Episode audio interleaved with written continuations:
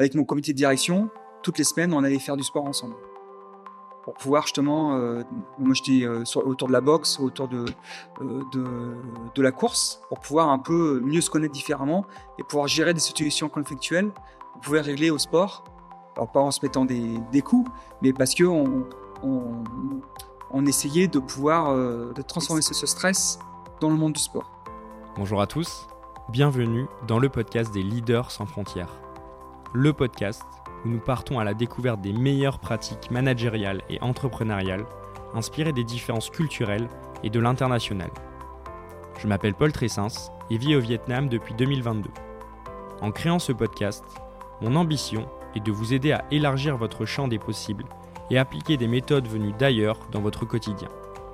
Si vous appréciez mon travail, n'oubliez pas d'enregistrer une note 5 étoiles sur votre plateforme d'écoute pour soutenir cette émission. Cela m'aide beaucoup. Allez, c'est parti pour un nouvel épisode des Leaders sans frontières. Je vous souhaite une bonne écoute. Hello Olivier, merci de me recevoir ici euh, dans les bureaux de Dirox au Vietnam. Bienvenue dans le podcast des Leaders sans frontières. Bonjour Paul, euh, bah, merci pour, euh, pour ton accueil et bah, de m'inviter pour parler un peu de, de leadership et de tout ça, quoi, tout ce qui tourne autour. Super, bah, c'est ce qu'on va faire euh, là, voilà, pendant les, les, les, prochaines minutes, les 45 prochaines minutes, euh, expatriation, différences culturelles, leadership, management, la base euh, et les notions qu'on aborde durant, durant ce podcast. Est-ce que dans un premier temps, tu peux te présenter, nous dire qui tu es et d'où tu viens? Donc, je suis Olivier, euh, je suis ingénieur en mathématiques, mathématiques appliquées. Je suis né à Alger, Hein, puisque mon père a fait beaucoup d'expatriation, donc ça explique peut-être pas mal de choses, on en parlera après. Et après, j'ai fait toutes mes études et ma vie euh, étudiante à Grenoble, donc dans les Alpes, où je fais beaucoup de ski, beaucoup de sport. Et après, je suis parti euh, à Madagascar, où j'ai vécu deux, trois ans là-bas. Après, je suis revenu à Paris. Après, en fonction, je suis parti à l'île de la Réunion euh, pour monter une entreprise. Après, je suis parti, euh, voilà, j'ai fait pas mal de choses jusqu'à, euh, on rentrera peut-être dans le détail après, jusqu'à arriver au Vietnam maintenant. Ouais. Voilà. Bah justement, si on, on, commence sur cette première grande partie, est-ce que tu peux me raconter donc l'histoire de ton expatriation dans un premier temps à Madagascar et après comment tu t'es tourné vers l'Asie? Mes parents sont été expatriés, surtout mon père qui a vécu beaucoup en Afrique, Jean-Yves, et sur lequel euh, ils ont fait le choix plutôt que je vive à Grenoble pour faire des études, parce que lui il travaillait beaucoup dans des villages euh, d'Afrique, donc difficile d'avoir d'accéder aux écoles, d'accéder à des choses comme ça. Et je l'ai beaucoup rejoint en fait euh, toute ma toute ma vie, euh, ma jeune vie, euh, pour des vacances dans différents endroits, en Éthiopie, en, au Cameroun, au Bénin, voilà. Donc j'ai vécu toute ma vie comme ça. C'est pour ça que je suis né à Alger. Okay. Et pourquoi après mes études, je, bah tu sais, j'ai 50, 51 ans. 52 ans en fait cette année et j'ai on avait le service militaire donc, euh, ben moi, j'avais, euh, j'ai décidé de faire le VSNE, donc de partir en coopération militaire. Et pour ça, c'était de trouver des, entreprises. Et en fait, j'ai eu euh, trois choix. j'ai eu un choix soit de partir au Japon, parce que moi, je suis, je suis beaucoup d'arts martiaux, je faisais, et je souhaitais partir au Japon. Soit partir à l'île Maurice, faire une thèse dans le monde hydraulique, soit de partir à Madagascar, dans un laboratoire de recherche. Il se trouve que j'ai pas fait le choix, c'est eux qui ont fait le choix. Il y a que Madagascar qui m'a retenu en fait. Donc euh, c'est pour ça que je suis parti à Madagascar euh, deux ans.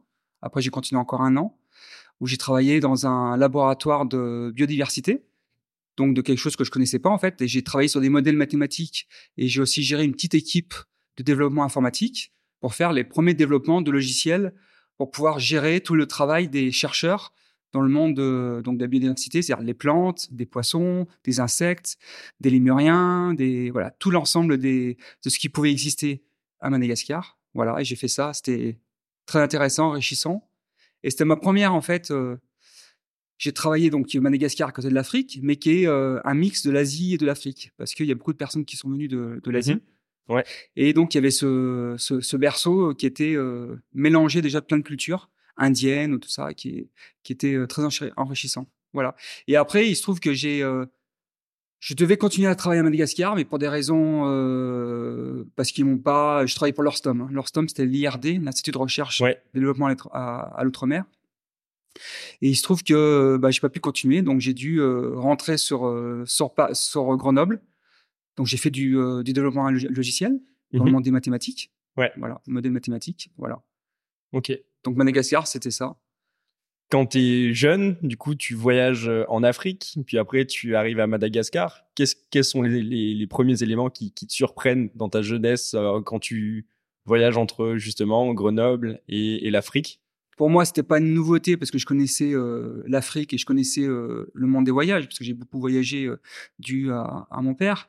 Mais là, de pouvoir faire ce pas et d'aller travailler, de de pouvoir rencontrer des cultures différentes, c'était pour moi génial. Alors, j'étais pas perdu et j'étais, bah, j'ai toujours essayé de m'intégrer. Là, quand je suis arrivé à Madagascar, j'ai essayé d'apprendre le malgache pour pouvoir parce que c'est important de pouvoir comprendre, d'essayer de parler la langue, même si tu peux pas y arriver à parler la langue, mais de comprendre tu arrives à comprendre la culture, tu comprends euh, beaucoup de choses. Surtout, si on va parler du Vietnam après, il y a beaucoup de choses que tu peux comprendre là-dessus. Bien sûr. Euh, mais à Madagascar, c'était important de, de, de comprendre. J'ai fait aussi euh, beaucoup de karaté, d'arts martiaux avec des malgaches où j'étais. Le Madagascar à l'époque faisait partie des pays les plus pauvres du monde. donc c'était et en plus il y a eu un passé un passé de, de colonie, il y a vraiment un, il y a une histoire liée à la France qui était importante. Euh, mon seul regret là-bas, c'est que c'était pas un pays anglophone ou un pays sur lequel on pouvait euh, euh, l'anglais était important. Donc c'est le français, bien sûr, le malgache. Voilà, c'était un peu la seule déception qu'on peut avoir. Mais travailler là-bas et de d'être dans ce pays qui était bah, qui est toujours magnifique avec plein de cultures, plein de rencontres, plein de les, les, paysages sont magnifiques. Et le travail était super intéressant. J'ai travaillé dans le monde des, des universités, des bêtes, d'aider les chercheurs, d'aller sur le terrain pour pouvoir voir ce que tu avais développé, tes modèles, euh, est-ce que ça correspondait à la réalité? C'était euh, super intéressant. Donc euh, oui, jeune, à, à, 20 ans, c'était... Un, souvenir marquant que tu gardes de Madagascar? C'est d'avoir fait du de, ouais d'avoir d'avoir d'être parti avec mon petit 4x4 avec mon épouse Pascal hein, et d'être parti euh, rencontrer des gens, dormir dans les villages, d'être accueilli, fumer le cigare euh, avec euh, les villageois, de planter sa tente au milieu du village et d'être en voilà comme en mode aventure et sans se poser les questions et de d'aller quoi. Donc c'était voilà, c'était ça, c'était merveilleux et d'être accueilli. ouais. Ouais. du coup, dans, dans ces villages, qu'est-ce que vous faisiez? Comment était l'accueil? Bah, l'accueil était très, c'était marrant. On était, on arrivait au milieu de la brousse et bah, on devait aller rencontrer le, le chef du village euh, qui avait son cahier, euh, alors euh, son petit cahier relié, et qui notait nos noms, qui notait voilà qu'on arrivait à tel jour, qu'on demandait l'autorisation de se mettre là, et, on mettait notre notre tente près du centre du village, l'arbre, le, grand arbre du, village.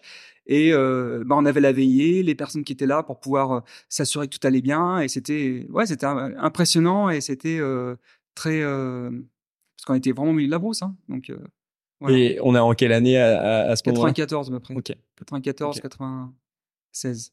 Ok. Ensuite, donc, tu viens, tu l'as rapidement expliqué, Madagascar, tu bascules sur, il y a eu de la Réunion, euh, un peu les États-Unis aussi, et après l'Asie est arrivée. Euh, est-ce que tu peux rapidement résumer et ensuite on va se tourner vers vers l'Asie plutôt? Oui, bien sûr. Alors, donc je suis parti à l'île de Réunion parce que Pascal a été muté là-bas. Euh, donc là, j'ai créé ma société. Il se trouve que donc j'ai démissionné de mon, de mon entreprise pour pouvoir la suivre. J'ai créé ma première société là-bas de, de services informatiques. Donc c'était super expérience. Je suis resté trois ans là-bas euh, pour allier le sport parce que l'île de la Réunion c'est intense. Donc euh, entre le sport, le travail, qui permettait de pouvoir bah, allier tout ça, de vivre dehors, d'avoir donc c'était euh, ouais, c'était incroyable. C'était puis encore l'île de la Réunion, c'était c'est la France entre guillemets. C'est t'as tous les avantages de la France, mais t'as aussi bah, tous les avantages de, euh, des tropiques euh, ou de, du, du, du, tu fais tout le temps dehors. T'es toujours voilà, c'est c'est quelque chose de, merveilleux. Et après, je suis rentré, je suis rentré là, j'ai changé un peu ma vie où j'ai pris des postes de direction. donc moi, j'ai été directeur des systèmes d'information de grands groupes pendant longtemps. Donc c'est là-dessus où là, je suis resté beaucoup à, Paris, mais j'ai plutôt ma base est à Paris et c'est là où j'ai beaucoup voyagé. Donc là, j'ai beaucoup voyagé. Euh, donc là, les avions, les trains, tout ça, j'ai connu dans le monde. J'ai fait ça pendant quelques années et après, je suis parti euh, parce que je voulais avoir une, aventure un peu entrepreneuriale. Donc, je me suis mis à mon compte et j'ai travaillé euh, un an pour les États-Unis. Donc, je suis parti aux États-Unis, à Los Angeles pour pouvoir travailler dans le monde des ERP. Voilà, donc j'étais un peu spécialiste là-dessus et j'ai accompagné des clients américains qui avaient besoin de cette culture un peu française parce que je connaissais bien ces, ces choses, d'implémenter ça aux États-Unis. Après, je suis parti un an à Stockholm, euh, en Suède. Donc là aussi, autre monde de travail complètement différent. On pourra en revenir après sur les différents modes de travail. Et, euh, et après un an à Londres. Voilà. Donc là aussi, complètement différent. Et euh, après, je suis revenu en France euh, pour travailler pendant 5 ans, 5-6 ans sur Paris. Et après, j'ai décidé de venir m'installer en Asie parce que j'ai créé une filiale de mes présentes entreprises en Asie au Vietnam exactement. Et là, j'ai dit, euh, le Vietnam, c'est le pays où il faut venir parce qu'il y a une opportunité euh, folle euh, pour... Bah, déjà, c'est au milieu de l'Asie. C'est à côté du Japon. J'adore le Japon. C'est, j'ai rencontré des gens qui m'ont fait confiance, sur lesquels on m'a fait confiance, et je me suis associé. Et j'ai abandonné un poste merveilleux que j'avais aussi en France pour pouvoir venir ici et, et prendre ce grand défi qui était de, bah, de, de m'associer, de me lancer dans, dans euh, une entreprise et de prendre la direction de cette entreprise. Voilà. Et ça fait maintenant quatre ans que je suis ici. Ok. Chez Dirox. Chez Dirox, ça. Euh, en, en, IT, on, on, on Dirox, voilà, on, est créateur de solutions digitales. Euh, on travaille euh, essentiellement à l'international et on crée des projets avec des talents, des talents vietnamiens, des talents euh, français, canadiens, américains. voilà, on est vraiment très multiculturel, inclusif, beaucoup de femmes aussi. Voilà, c'est notre la culture, la multiculturalité, c'est quelque chose qui nous tient, qui est important. Tu parles de ce coup de foudre quand tu arrives au Vietnam. Tu dis c'est au milieu de l'Asie, euh, après avoir voyagé partout dans, dans le monde. Qu'est-ce qui t'interpelle justement en arrivant au, au, Vietnam? Bah, ce qui m'interpelle, c'est que c'est un monde où il y a beaucoup de jeunes. C'est quelque chose de très, de très jeune avec dans notre métier, dans le cadre de, du développement informatique, et eh ben des, des, talents qui savent euh, qui savent bien développer, qui sont qui ont des têtes bien faites, qui euh, qui ont envie d'apprendre, qui ont envie d'apprendre, qui ont envie de, de pouvoir, euh, qui n'hésitent pas à se remettre en question, qui sont là à, vouloir apprendre plein de choses, à vouloir faire des choses. Donc ça c'est très très motivant. Donc ça permet de pouvoir ben euh, allier toutes les différences qu'on peut avoir euh, avec les cultures Ici, chez Dirox, on a des Français, des Canadiens, des Américains, mmh des Philippins, des Japonais, qui sont complètement différents. Justement, l'alliance de toutes ces cultures, de ces personnes différentes, permet de pouvoir euh, bah, travailler sur des projets internationaux, de pouvoir euh, prendre le meilleur de chacun et de pouvoir euh, faire des belles choses. Tu parlais justement de ton amour pour, pour le Japon, que le Vietnam est pas si loin du Japon. Bon, si ça c'est le point de vue aussi de, la France. Ouais, c'est 4 heures, en, 4 heures en avion. Aujourd'hui, tu, tu, travailles énormément au Japon. Vous avez euh, une antenne là-bas avec, euh, avec Dirox. Euh, Est-ce que tu peux justement mettre en parallèle le, le monde asiatique à Ho Chi Minh, au Vietnam plutôt, et euh, le monde japonais qui est totalement différent. Ah On est sur un pays en développement et un pays qui est développé. Euh, quelles sont les, les différences que tu trouves dans ces cultures et les éléments aussi qui rassemblent et qui font que bah, un employé euh, au Japon ou un employé à Ho Chi Minh, au Vietnam, euh, vous, avez tous la même culture, la, culture d'Irox.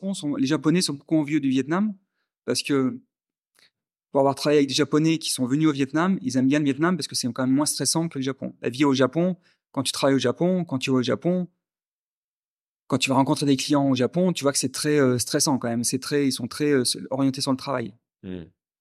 Alors, ce qui est commun avec les deux, c'est le respect, c'est le respect de l'hierarchie, le respect de, euh, de, du travail bien fait, de pouvoir. Euh, euh alors, le Japon, d'essayer tout, tout faire une chose, de pouvoir euh, toute une chose est un art, donc de pouvoir essayer de, de vivre le moment présent et de pouvoir euh, essayer que chaque chose soit bien faite.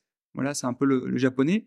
Après, quand on travaille au Japon, nous, on a besoin de travailler avec des japonais. C'est-à-dire que nous, si on n'a pas des japonais chinois d'Irox qui parlent japonais, qui comprennent le japonais, euh, ça marche pas d'aller au Japon parce que le Japon est très quand même très fermé, c'est-à-dire qu'ils accueillent pas facilement euh, des étrangers. Et même si tu parles japonais, même si tu essayes de parler japonais, comme moi j'ai appris le japonais, je parle un peu japonais, bah c'est c'est compliqué. Si tu travailles pas avec des japonais, si tu tu, tu comprends pas qu'il faut laisser les japonais de ton équipe gérer la chose. Il y a des choses que toi tu comprends pas des fois, des choses que tu ne peux pas gérer. C'est pas grave, il faut laisser gérer tes, tes, japonais. Donc nous on a la chance d'avoir eu des, des japonais qui sont venus travailler chez Dirox pendant longtemps, comme Tsuyoshi, qui, a, qui connaît le Vietnam, qui connaît la mentalité Vietnam et qui aujourd'hui est reparti au Japon. Donc aujourd'hui, c'est lui, il connaît bien le Vietnam, il connaît bien comment on travaille et ça, c'est quelque chose qui aide beaucoup et qui fait en sorte que bah, ça marche bien. Voilà. Mais euh, voilà, si on veut travailler au Japon, il faut pouvoir euh, euh, tout faire en japonais et travailler avec les japonais qui sont en Dirox. Et ça, c'est clair. Très clair. Ouais. Oui, donc en fait, l'ADN Dirox est arrivé au Japon parce que des Japonais sont venus d'abord travailler ici, appréhender la culture de l'entreprise, mais aussi euh, apprendre à travailler avec vous et ensuite repartir dans leur pays. Parce que ça reste quand même un pays, quand tu es étranger, euh, qui est insulaire, où les différences culturelles sont tellement fortes que même en apprenant le japonais et en parlant la même langue, finalement, euh, c'est difficile de, de, se comprendre. Ah ouais, complètement. Comment tu prends les, en compte les différences culturelles dans ton mode de management au quotidien? Quand tu regardes une culture, la culture française, euh, déjà les gens sont différents, c'est-à-dire qu'ils ont des, des, façons différentes de, de fonctionner. Après, c'est vrai que là, chez Dirox, ce qui complexifie, mais ce qui enrichit aussi, c'est euh, bah, le nombre de cultures. Comme je t'ai dit, euh, dans mon comité de direction, j'ai des Vietnamiens, des Philippins. Alors, je dis des un ou deux Vietnamiens, un Philippin, un Viet c'est-à-dire quelqu'un qui est Chine, qui, euh, qui est vietnamien mais qui a vécu tout le temps en France, euh, un espagnol, voilà. Donc toutes ces cultures qui sont différentes, bah, te permettent de pouvoir être plus fort et de pouvoir un peu euh, répondre quand tu travailles avec des, des enjeux, quand tu travailles sur des projets aux États-Unis, au Canada, au Japon, etc. Bah, de pouvoir avoir l'ensemble. Après, moi, je ne trouve pas trop de difficultés en fait à gérer des multi culturels. Après, si, ce qui est important, c'est que tu vas pas, par exemple au Japon ou au Vietnam, etc. C'est pas bien de s'énerver. Il faut pas, il faut pas s'énerver. Il faut pas, euh, il faut pas monter la voix. Ça, c'est un peu difficile quand tu viens du monde euh, en France. Les latins. Parce que les latins, on est souvent à, sans chaud à vouloir euh, euh, s'énerver, s'emporter. Donc ça, c'est important. Mais malgré tout, voilà, c'est important aussi de montrer euh, des fois certaines choses. Donc c'est, c'est aussi important parce que quand tu travailles au Vietnam ou au Japon, on te dit, on te dit souvent oui. T'es pas sûr qu'ils ont compris. Donc, c'est important aussi d'aller de, détourner sur les chemins détournés, d'être sûr qu'ils ont bien compris. Euh, soit par des écrits, soit par euh, en essayant de les faire répéter, soit en essayant d'être sûr que tout est bien compris, donc avec différents moyens pour éviter des malentendus. Après, voilà, cette moi cette culture est, enrichissante. pour moi, c'est pas un problème. C'est plus difficile de gérer en fait des, entreprises en France où j'ai géré des grosses équipes où là, il y a des, euh, il peut y avoir des problèmes de, syndicats. Tandis qu'ici, c'est différent. Ici, il y a vraiment, euh, voilà, j'ai pas, j'ai pas ce problème-là et c'est plutôt une, une force, cette, euh, ces différences de culture. Parce que c'est quoi? C'est un environnement du coup qui est international et du coup qui chacun met un peu de côté euh, ses origines culturelles pour euh, arriver sur euh, une base internationale, là où en France, c'est tout le monde est français et du coup, on considère que euh, tout le monde se comprend euh, d'un point de vue culturel. C'est ça, exactement. Je crois que tu as raison. C'est ça, c'est qu'on essaye de pouvoir. Ici, je pense qu'on est plus tolérant, on essaye de plus de comprendre, plus de, de, de bah, d'essayer de rassembler ce qui est part et de voir un peu comment on peut essayer de, de faire en sorte que tous ensemble on puisse y arriver. Et pour ça, on a, et ça c'est l'ADN de Dirox, on a une vision, on a des valeurs qui sont euh, euh, comment faire mieux ensemble, donc comment travailler sur le bien-être, comment euh, essayer de, de réussir un projet ensemble malgré nos différences. Tu es passé par différents postes. Il y a une première question que j'ai envie de te poser dans, assez globale sur ta carrière. Est-ce que tu as des outils ou des méthodologies que tu mets en place à chaque fois que tu prends un nouveau poste? Quand tu arrives dans un nouvel environnement, quelle démarche tu mets en place? Quand j'arrive dans un, endroit, bien sûr, c'est de, comprendre, euh, ça c'est important, mais ce que j'aime bien, moi, c'est rencontrer tout le monde. C'est-à-dire que je vais, euh, tout le monde, je vais passer 5-10 minutes pour pouvoir euh, mieux le connaître, savoir ce qu'il fait dans l'entreprise, quelles sont ses, voilà, ses forces, ses faiblesses. Voilà, donc c'est quelque chose que j'aime bien mettre en place. Après, j'aime bien rapidement quand j'arrive dans une entreprise expliquer rapidement un peu bah, qu'est-ce que je vais mettre en place. Ce qui est important, c'est de pouvoir essayer rapidement d'apporter des ce qu'on appelle des quick wins ou des choses qui, qui marchent, ou des choses qu'on va pouvoir montrer et pouvoir comprendre quelles sont les, les choses les plus épineuses qu'on pourrait parce qu'on vient du on vient d'un monde extérieur comprendre quelles sont les choses qui sont douloureuses, de pouvoir apporter une solution rapide. Et comment justement tu travailles? Comment tu t'adaptes? Bah tu écoutes. Hein. L'important c'est d'écouter, c'est d'essayer de comprendre, de, de, voir comment les comment les comment ils font et pouvoir essayer de de bah, soit de faire pareil, soit de pouvoir t'adapter, de pouvoir euh, tester des choses, euh, te rendre compte des choses qui fonctionnent, des choses que tu peux que tu as utilisées avant et celles que tu peux réutiliser dans ce nouvel environnement. Voilà. En fait, moi, je trouve qu'il n'y a pas beaucoup de recettes. C'est beaucoup, il faut s'adapter. Il faut pouvoir être euh, sentir, euh, sentir comment tu vas pouvoir. Euh, et pour pouvoir palper un peu là, tout ça, bah, c'est important de discuter avec tout le monde, de se rendre compte, d'écouter, voilà, d'écouter, et de pas venir tout de suite là quand tu arrives en coq en disant j'ai fait ça, je sais faire ça, je peux le faire. Non, non. C'est d'attendre un peu, d'écouter et de pouvoir être là au bon moment et de pouvoir se servir de ce que tu as fait pour pouvoir répondre à des questions et non pas euh, euh venir là et tu faire le mode euh, consultant de dire euh, j'ai fait ça, il faut faire ça alors que tu connais pas. Ok. Ouais.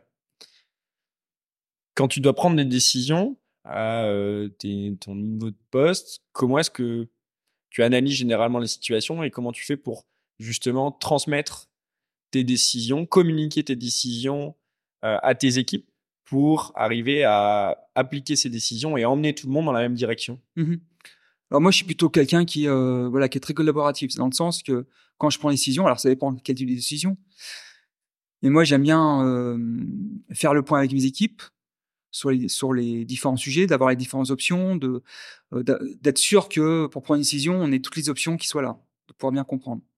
Et à partir de là, de pouvoir essayer euh, bah, d'avoir une euh, que tout le monde comprenne la décision, comprenne pourquoi on fait ça. Et après, ce qui est important, c'est communiquer. Donc communiquer avec tout le monde, avec l'ensemble de l'entreprise. Mais aussi, ce qui est important, c'est de pouvoir, euh, tu vois, mettre en place des choses. Ce que j'ai mis en place, par exemple, avec Edirox, avec mes collaborateurs, c'est mettre en place des, des comités d'innovation au sein de l'entreprise qui vont permettre de pouvoir que les, que les, alors pas les décisions, mais que les, les, euh, les nouveautés, les qu'est-ce qu'on pourrait faire pour améliorer, euh, pour le bien-être, mais aussi euh, dans le cadre du management, du aussi de comment mieux travailler, etc. viennent aussi de tout le monde et pas seulement des managers, mais viennent aussi de l'ensemble de T-Rox. On est 140 et ça de mettre en place des comités, des des personnes qui réfléchissent et qui viennent après nous apporter des, plans, des idées, des innovations sur lesquelles on va pouvoir prendre des décisions, parce que pouvoir dire bah oui c'est une bonne idée de faire ça, on va pouvoir faire ça, etc. Ça c'est important. Et après bah, c'est de pouvoir, par exemple là euh, on est dans l'exercice budgétaire ou l'exercice de fin de l'année sur lequel on va préparer 2024, euh, donc l'année prochaine.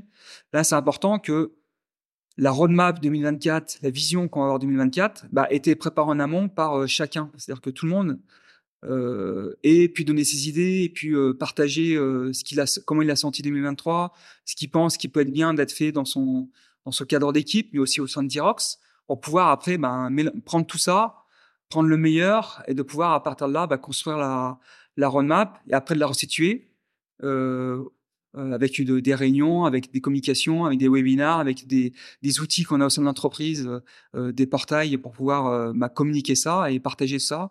Et après, donner surtout des suivis, c'est-à-dire de pouvoir avoir des chaque trimestre, par exemple, donner, bah, savoir ce, qu'on a fait de la, ce qu'on a fait notre vision, ce qu'on a fait notre stratégie, est-ce que des choses qu'on n'a pas fait pour des raisons X, Y, Z, qu'est-ce qu'on a réussi, qu'est-ce qu'on a, qu'est-ce qu'on a raté, et de l'expliquer.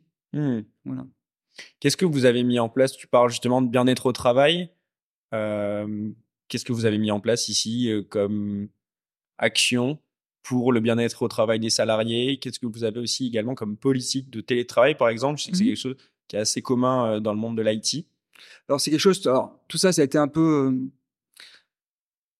déclencheur a été la pandémie, parce que la pandémie a, bah déjà a, changé beaucoup de choses, a permis de se rendre compte qu'en fait, on pouvait travailler à distance Parce qu'avant c'était un peu compliqué, c'était au Vietnam. Le Vietnam aimait bien travailler, euh, les Vietnamiens aimaient bien travailler au bureau, euh, venir travailler au bureau.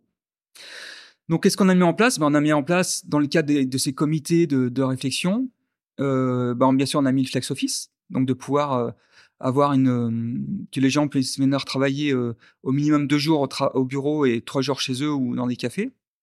voilà, donc de revoir un peu la façon de, travailler. Après, ben, ce qu'on a mis en place, on a mis en place pas mal de choses comme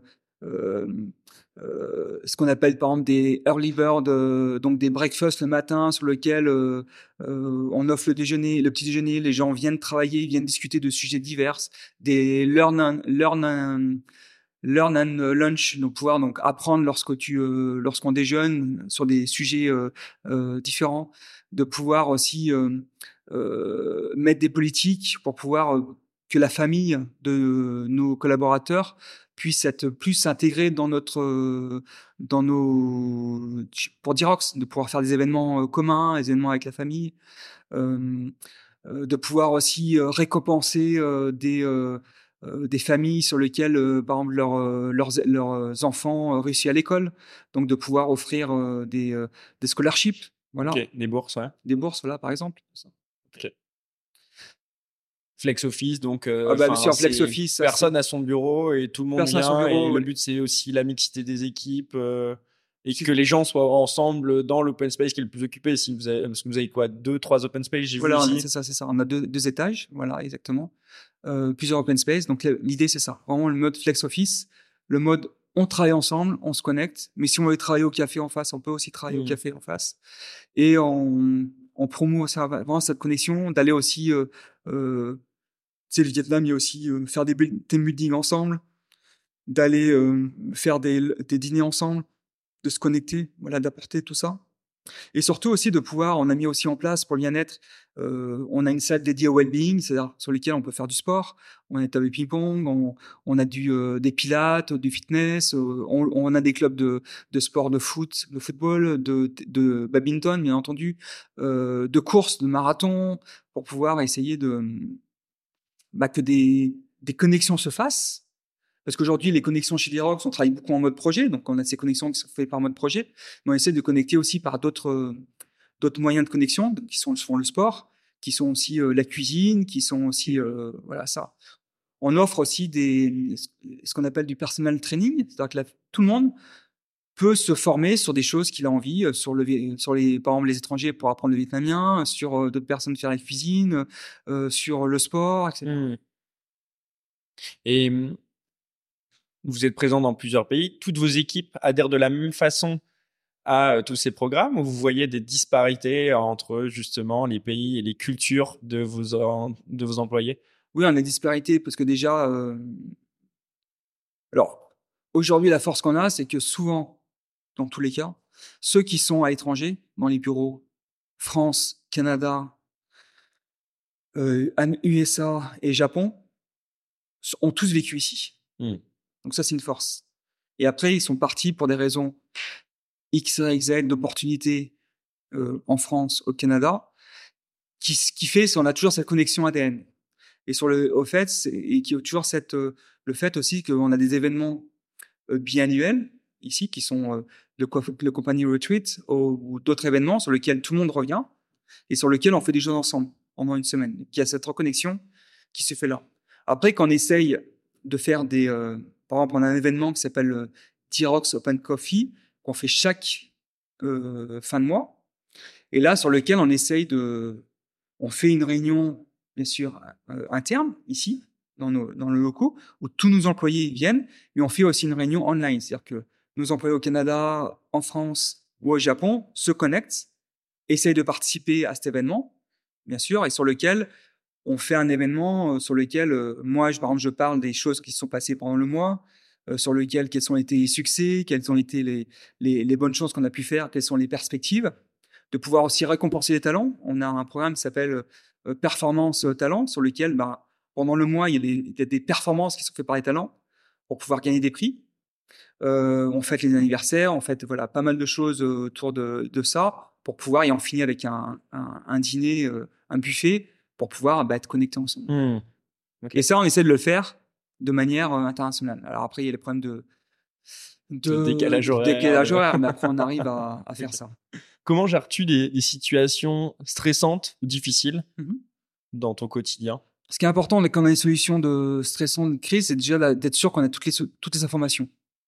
Par exemple, le, truc qu'on dit souvent, c'est de lorsqu'on reçoit un, mail qui nous stresse ou quelque chose qu'on, c'est de pas répondre tout de suite, de pas répondre sous l'impulsion, donc de prendre ce temps. Donc après, en fonction des, cas euh, de stress, ben c'est important d'avoir des petites réunions, bien comprendre le sujet, d'avoir les options, et après de pouvoir prendre la bonne décision. Voilà. Donc après, le stress, euh, moi j'inclus aussi pas mal le sport aussi dans des, quand des situations comme ça pour pouvoir euh, déstresser. Mmh Alors là, au Vietnam, je le fais moins, mais je le faisais plus dans dans mes présentes entreprises. Parce qu'on était plus euh, local où je faisais, on faisait des, comités autour du sport, c'est-à-dire que avec mon comité de direction, toutes les semaines, on allait faire du sport ensemble. Pour pouvoir justement, euh, moi j'étais euh, autour de la boxe, autour de, de, la course, pour pouvoir un peu mieux se connaître différemment et pouvoir gérer des situations conflictuelles, on pouvait régler au sport, alors pas en se mettant des, des coups, mais parce que on, on, on essayait de pouvoir de transformer ce, ce stress dans le monde du sport.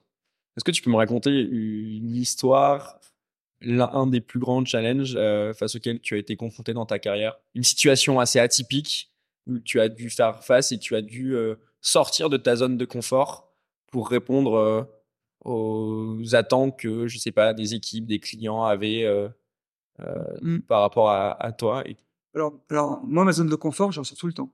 Tout le temps, j'essaie. Quand je suis venu au Vietnam, là, je suis complètement sorti de ma zone de confort. Je te dis, j'avais un poste très important euh, de DSI Group euh, en France avec euh, un bon salaire, plein de choses. et j'ai, je crois que c'était mon gros challenge, mon gros défi, c'est de venir ici, c'est-à-dire de pouvoir faire confiance à mes associés actuels, faire confiance, d'avoir confiance en moi, d'être venu ici, d'avoir vu un poste. au départ, je me suis occupé de marketing et de business développement, quelque chose que j'avais jamais fait. Donc là, je suis complètement sorti de ma zone de confort. Donc pour moi, c'était un défi d'avoir pu réussir ça, d'avoir pu amener aussi, d'être devenu maintenant CEO de, de Dirox, alors que, et d'avoir ce côté vraiment euh, euh, entrepreneurial et fonctionnel, alors que moi, je viens plutôt du monde de corporate. Donc ça, c'est des gros défis. Euh, aussi, un plus gros défi que j'ai pu avoir, c'est lorsque j'avais 30 ans, de pouvoir euh, postuler pour un poste de, que je pensais jamais avoir, de DSI du groupe Loxam, sur lequel je venais, moi, de petites entreprises. Et j'ai réussi à, à, persuader euh, le président de l'époque, qui était euh, Gérard Després, de pouvoir rejoindre cette entreprise de mes hauts de mes 30 ans, de, pouvoir diriger. Euh, j'étais le plus jeune et je devais diriger une équipe de 30-40 personnes. Voilà, donc ça, c'est une zone de confort. Ça, c'est voilà, c'est les défis. Toute la vie, en fait, j'ai eu des défis. Là aussi, le défi que j'ai pu, challenge que je peux avoir, c'est aussi de reprendre une maison, une maison d'hôte. la maison Indochine à Oyan, ici avec mon épouse on n'a jamais fait ça, mais on a, on a pu prendre cette maison, euh, essayer de la transformer et de pouvoir aujourd'hui, ça devient un succès. Voilà. Ouais, là c'est de l'hôtellerie en fait ce que vous ah faites. c'est ça, c'est euh, l'hôtellerie. Avec cette maison à Hoi An, vous accueillez des touristes de passage. C'est ça. Ok. On parle beaucoup des challenges, euh, des opportunités, des réussites. De l'autre côté, il y a aussi forcément les erreurs, les échecs. Mmh Est-ce que euh, tu as vécu un, échec marquant et comment est-ce que tu as fait pour euh, rebondir? Alors, à part quand j'avais 18 euh, ans, quand j'avais 18 ans, j'ai voulu devenir golfeur professionnel. Donc là, j'ai loupé mes, mes cartes, mais c'est vrai, ça aurait dû changer ma vie. Mais bon. Et comment tu l'as vécu Alors moi, j'ai pas eu, en fait, donc je l'ai vécu très bien en fait. Hein. Je me suis sorti de la, comment dire, c'était un rêve. j'ai je suis vite revenu à la réalité. En fait, dans la vie, j'ai pas eu grand d'échecs, des difficultés, oui.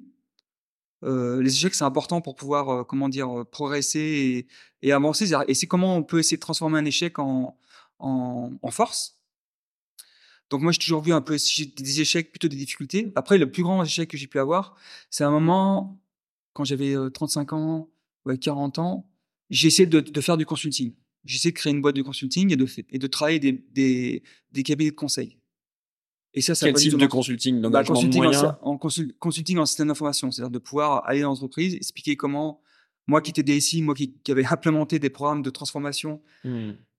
Bah, je me suis rendu compte que je n'étais pas capable de, de, de, faire ce, ce côté conseil, parce qu'il faut un état d'esprit.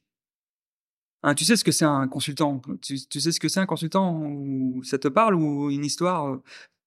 Raconte-moi. Bah, moi, j'ai une idée. Euh, oui, je pense. Par exemple, moi, consultant, si tu veux, et c'est pour ça que c'est différent de ma culture. Quand tu es quelqu'un qui fait, quand un client, tu travailles avec un client, quand un client, par exemple, te demande quelle heure est-il, tu vas prendre ta montre, tu vas regarder l'heure et tu vas donner l'heure. Quand tu es en mode consultant, quand le client va te demander quelle heure est-il, tu vas prendre la montre de ton client et tu vas lui dire, bah tiens, il est telle heure. Tu comprends, tu vois la différence de, de mentalité? Et moi, cette mentalité, je l'avais pas. Et j'ai essayé de, j'ai essayé de travailler et de travailler avec des cabinets consultants où on me, on me demandait de faire ça, c'est-à-dire de prendre la montre pour pouvoir expliquer quelque chose. Et moi, non. Moi, j'ai besoin de, de montrer, de faire des choses, de, de manager des équipes, de faire partie de l'équipe, de faire partie du bateau. Et euh, ça, pour moi, c'était un, un, échec parce que je pensais pouvoir le faire, parce que je pensais qu'avec ma toute mon expérience, j'allais pouvoir transmettre ça. Donc, je peux le faire, mais je peux transmettre ça. Mais quand je suis au bord, je veux dire, je suis capitaine du bateau. Mmh. Là, je peux transmettre, je peux expliquer, etc. Mais si je suis quelqu'un qui est externe et qui vient expliquer euh, sans le faire, non. Donc là, comment j'ai fait? Ben, je suis, me suis rendu compte qu'il fallait vite que j'arrête. Euh, et donc, je suis revenu dans le monde du, corporate et je suis revenu pour reprendre, pour mettre en place des projets, prendre des, DSI, prendre des projets, mettre en place des stratégies, euh, et utiliser mon expérience, mais avec des gens. Comment est-ce que tu progresses tous les jours?